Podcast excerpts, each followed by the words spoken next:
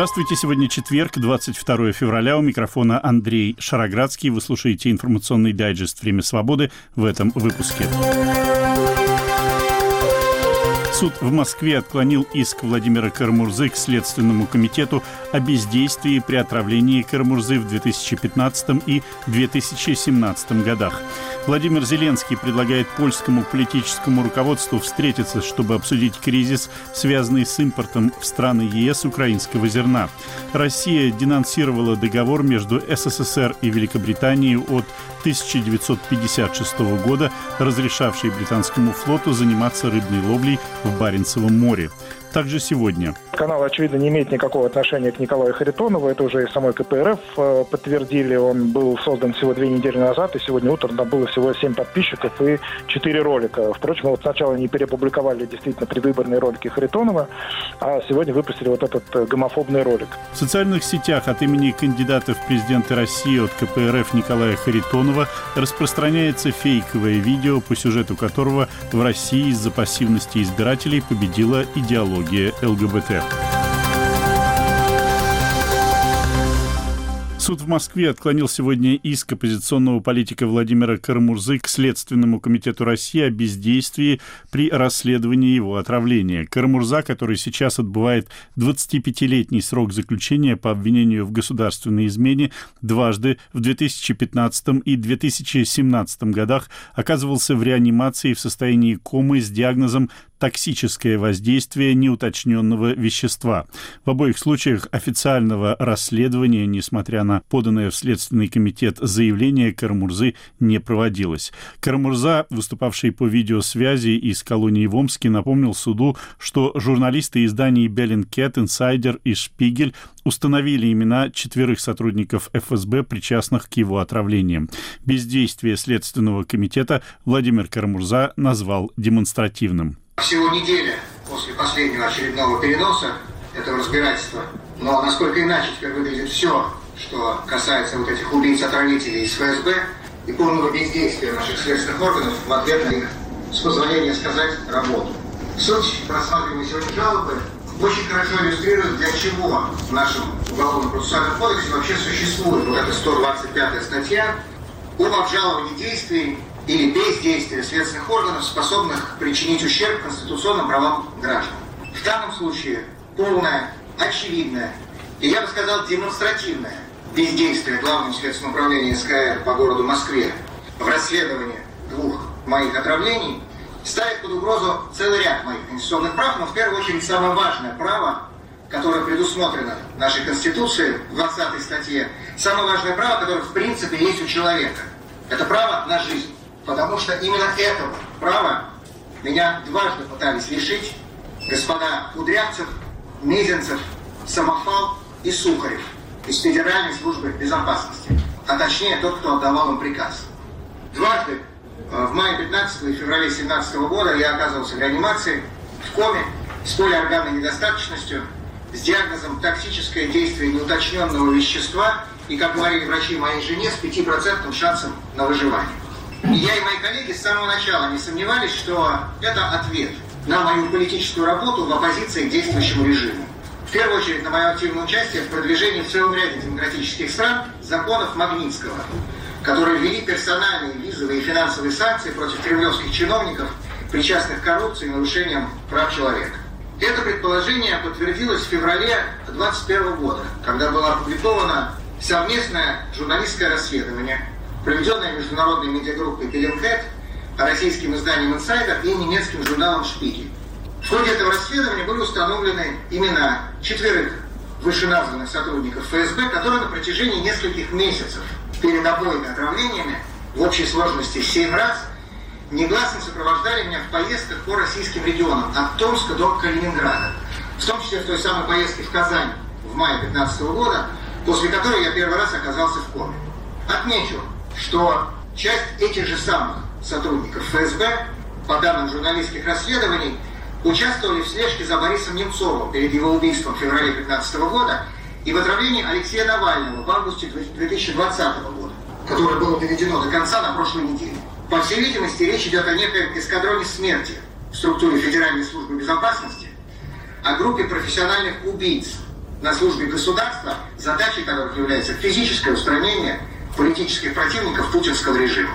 Карамурза, я вам предлагаю все-таки не отходить от сути вашей жалобы. Вы обжалуете бездействие действия следственного органа. Пожалуйста, ближе к сути. Совершенно верно, Ваша честь. Но это бездействие в ответ на два покушения на убийство, ровно о них я и говорю. Фрагмент сегодняшнего выступления в суде российского оппозиционного политика Владимира Карамурзы. Пришедший в суд поддержать Карамурзу правозащитник Александр Подробинник в интервью изданию СОТа рассказал, что суд, отклонивший иск, просто игнорировал представленные доказательства преступного бездействия Следственного комитета. Правосудием здесь и не пахнет, отметил Александр Подробинок. У меня всегда такое, я уже говорил, такое поганое ощущение после таких судов, когда ты заявляешь ходатайство, приводишь доказательства, да, вот как Володя идеально выступил, разложил все по полочкам, все на руках. А его все доводы, они разбиваются просто об стену игнорирования. То есть правосудие просто отсутствует. Полное отсутствие правосудия. Но он некоторое время, наверное, еще будет обращаться. Я тоже какое-то время обращался за справедливостью, как-то надо доказать что-то. А там на самом деле никаких доказательств не надо, и, их не существует. Для этого суда доказательств в принципе не существует. И все равно они выполняют политический заказ. Вот что им сверху спускают решение, да, они его исполняют. А правосудие здесь просто не пахнет даже. Это был российский правозащитник Александр Подробинок, фрагмент его интервью изданию «Сота». Командование Вооруженных сил Украины подтвердило удар по полигону в оккупированной части Херсонской области, в результате которого погибли несколько десятков российских военнослужащих. Два дня назад удар по еще одному полигону под Волновахой, это в Донбассе, привел к гибели не менее 65 человек из бригады, пунктом постоянной дислокации которой является Забайкалье, утверждают украинские и западные источники.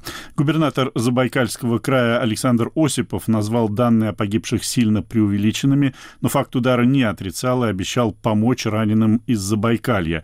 Его жена опубликовала, а потом удалила пост о том, что в память о погибших в Украине жителях Забайкалья сегодня в регионе будут приспущены государственные флаги. Между тем, в движении «Путь домой» жен мобилизованных российских военнослужащих, требующих возвращения мужей с фронта, наметился раскол, в то время как в заявлениях одного из лидеров движения Марии Андреевой все чаще стали звучать слова бессмысленности войны в Украине, еще одна участница движения, тоже не раз попадавшая в объектив телекамер, Паулина Сафонова, заявила, что будет добиваться возвращения мужа, но подчеркнула, что ее супруг поддерживает войну России против Украины и отвергает призывы развернуть оружие в сторону Кремля, как это сделал прошлым летом Евгений Пригожин. Внутреннего противоречия в такой своей позиции Паулина Сафонова не видит. Почему она сделала это заявление именно сейчас, она тоже не пояснила, но давайте послушаем. Среди жен мобилизованных, таких как я, очень много.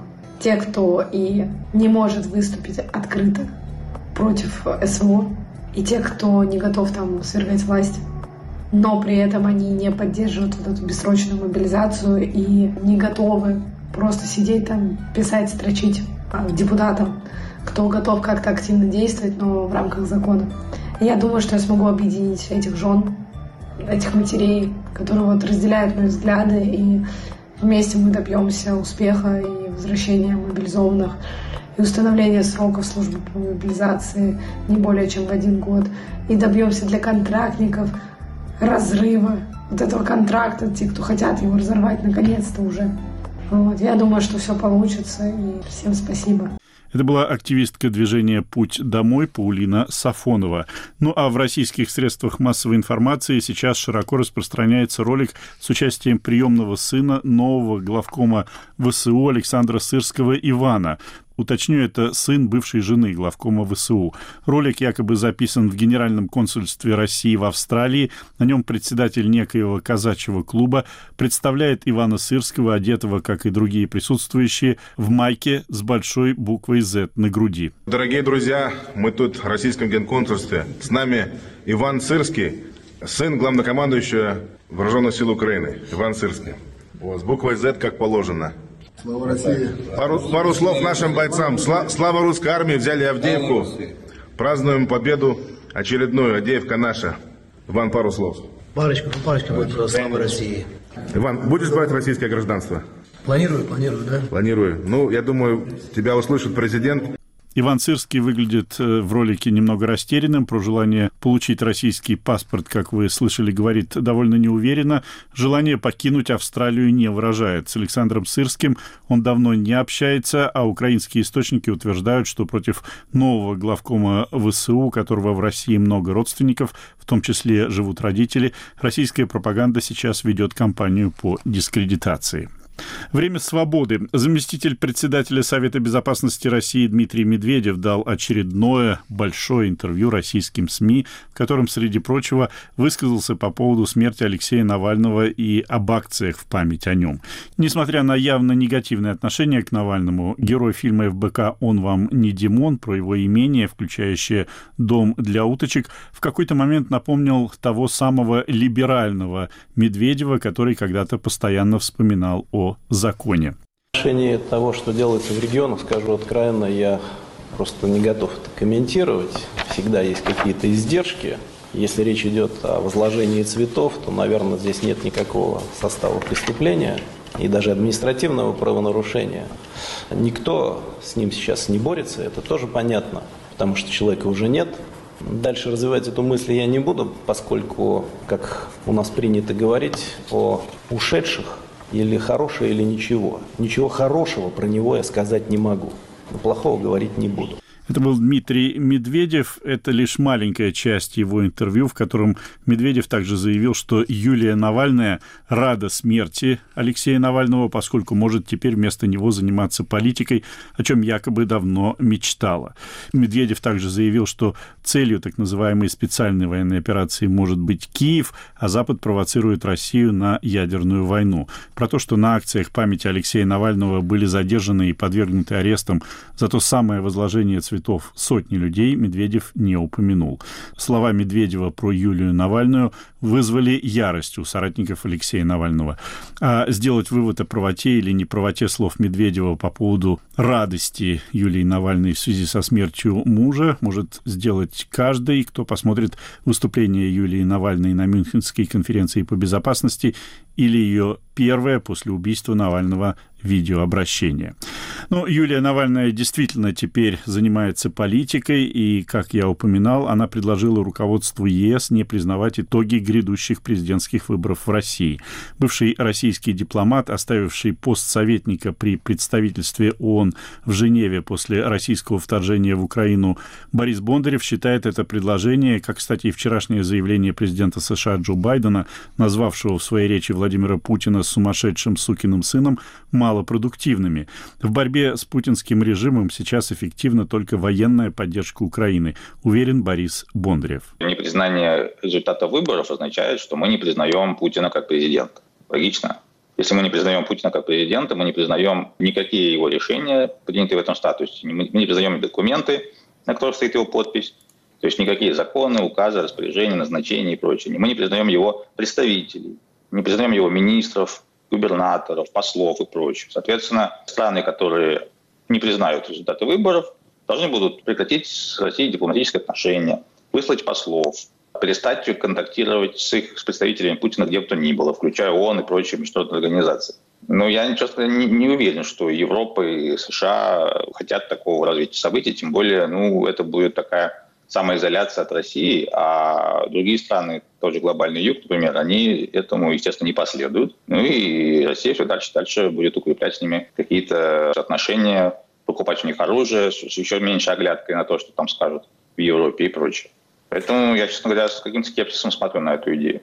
Россия, которая ведет войну в Европе, Россия, которая угрожает э, ядерным оружием, Россия, которая пытается перекроить вообще мировое устройство свою пользу и в пользу других же таких же агрессоров потенциально. Но это немножко другая история, и на Западе все равно, мы, вы же сами знаете, каждый день практически кто-нибудь да выскажется, что надо все-таки поддерживать контакт с Россией.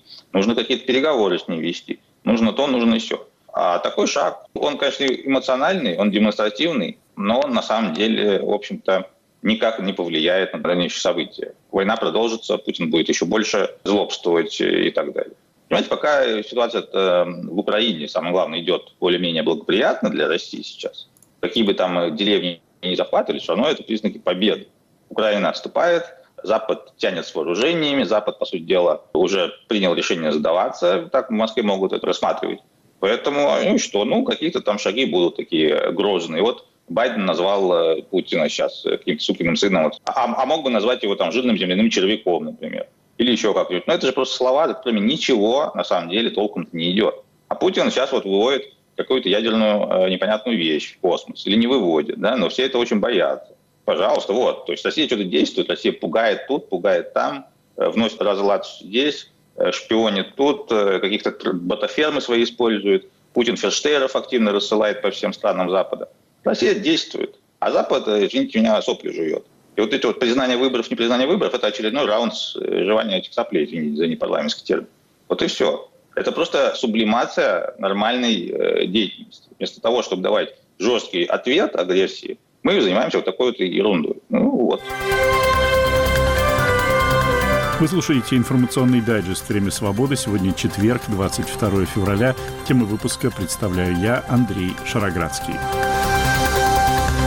Украина, которая испытывает острую нехватку оружия и боеприпасов для отражения российской агрессии, в последние недели столкнулась с еще одной острой проблемой. Она касается ее отношений с западными партнерами, прежде всего с Польшей, где фермеры протестуют против ввоза на территорию ЕС более дешевого, чем у них украинского зерна. Президент Украины Владимир Зеленский предложил своему польскому коллеге Анджею Дуде и премьеру Дональду Туску встретиться на польско-украинской границе, чтобы чтобы обсудить ситуацию. А бывший посол Украины в Польше Андрей Дещица заявил в интервью телеканалу «Настоящее время», что в последнее время украинское зерно в Польше скупают именно польские перекупщики для отправки в другие страны, и именно такая практика приводит к кризису. Список этих перекупщиков нужно сделать публичным. Об этом заявил министр сельского хозяйства, но все равно этот список уже две недели существует. Э, они знают, кто это покупал, но они не хотят э, его делать публичным, потому что боятся гнева своих же фермеров, которые поймут, что это не украинские аграрии сбрасывали это зерно в Польшу. Они его продавали. Это нормально, потому что из-за российской агрессии полномасштабной главной. И выхода России из э, договоренностей по э, транспортному морскому коридору у нас не было другого выхода, как использовать э, как раз коридор логистический через Польшу и продавать это зерно дальше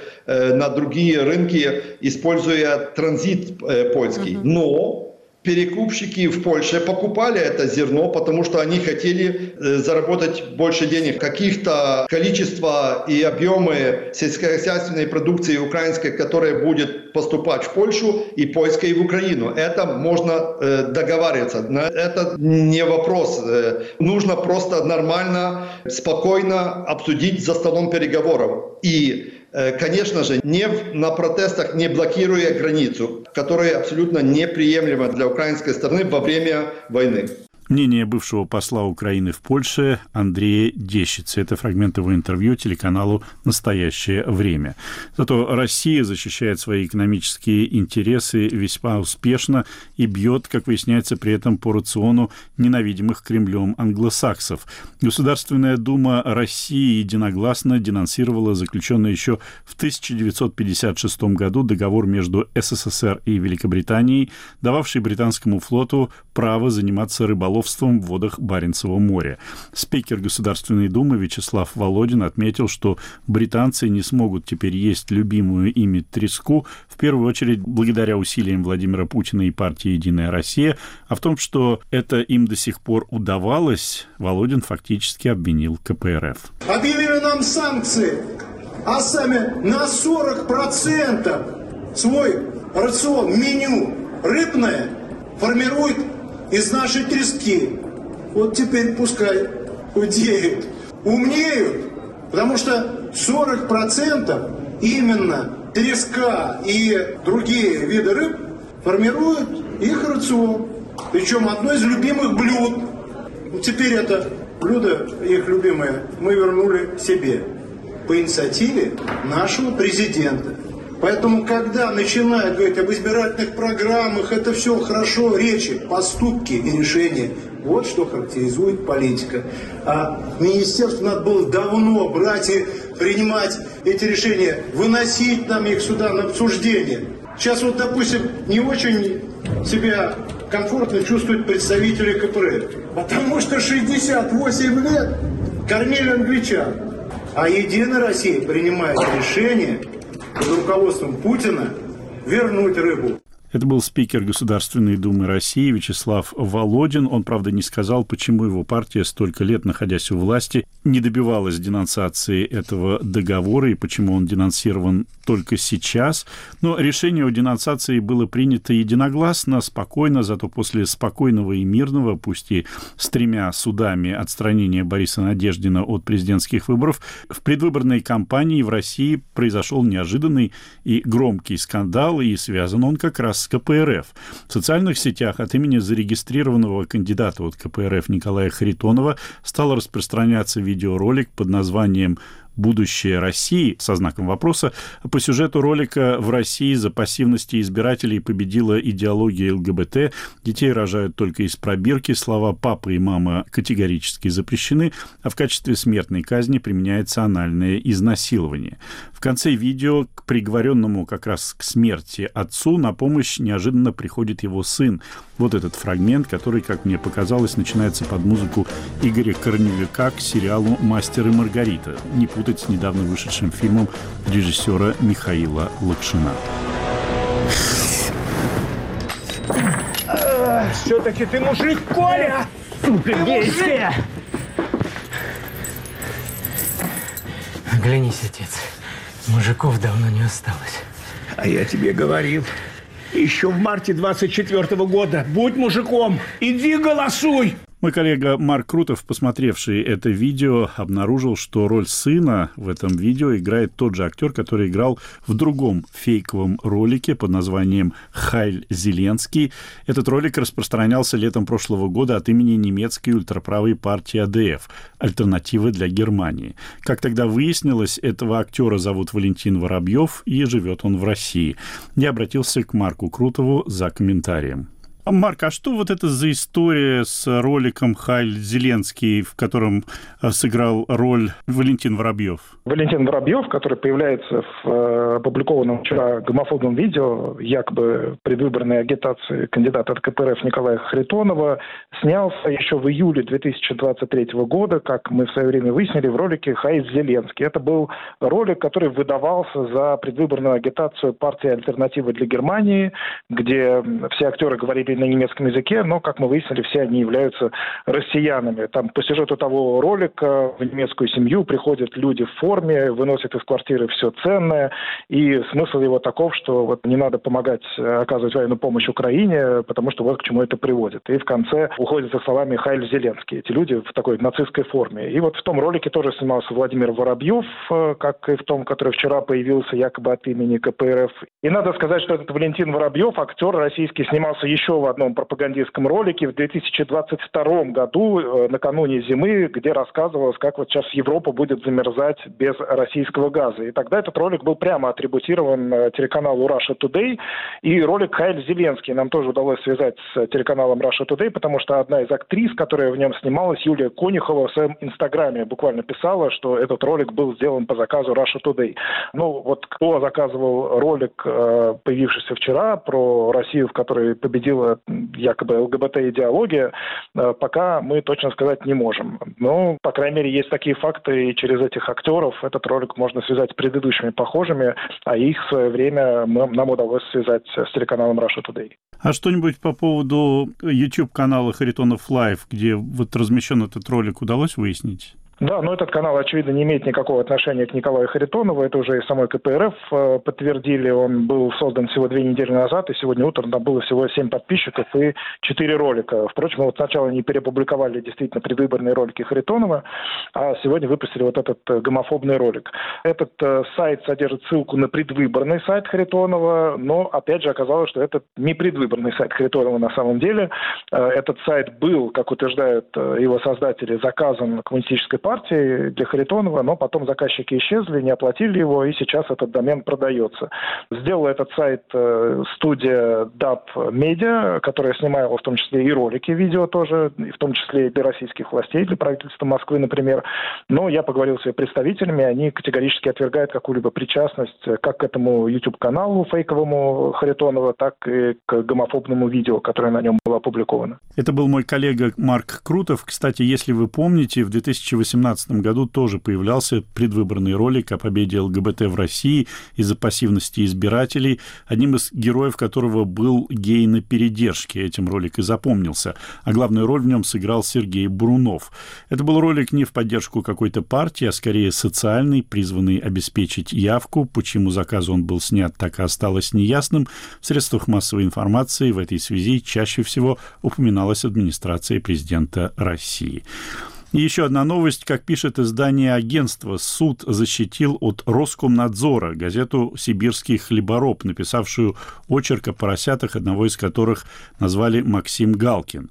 Роскомнадзор был недоволен тем, что рядом с этим именем не упомянуто, что Галкин – иностранный агент, но суд отверг эти претензии. Правда, как обратило внимание издание «Инсайдер», упоминание об иноагенте редакция решила все-таки от греха подальше вставить. И вот фрагмент этой статьи в окончательном варианте. У каждой свинарки на группе свои любимчики. Говорят, всех знают в лицо. У всех хряков имена.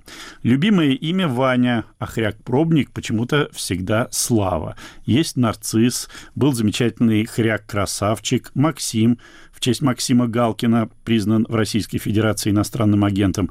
Причем называть производителя заранее почему-то не получается. Бывает, навыдумывают зефирчик, рубинчик, а привезут вылитый колян. Свиноматкам редко, но тоже бывает клички дают. Любимая кличка Валюха, ну, потому что валяются все время.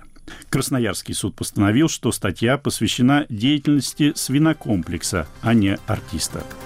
Вы слушали информационный дайджест «Время свободы». Его темы представил я, Андрей Шароградский, продюсер выпуска Андрей Амочкин. Наш подкаст можно найти и послушать на сайте Радио Свобода, в телеграм-канале «Время свободы» и на популярных платформах подкастов. У меня на сегодня все. До свидания.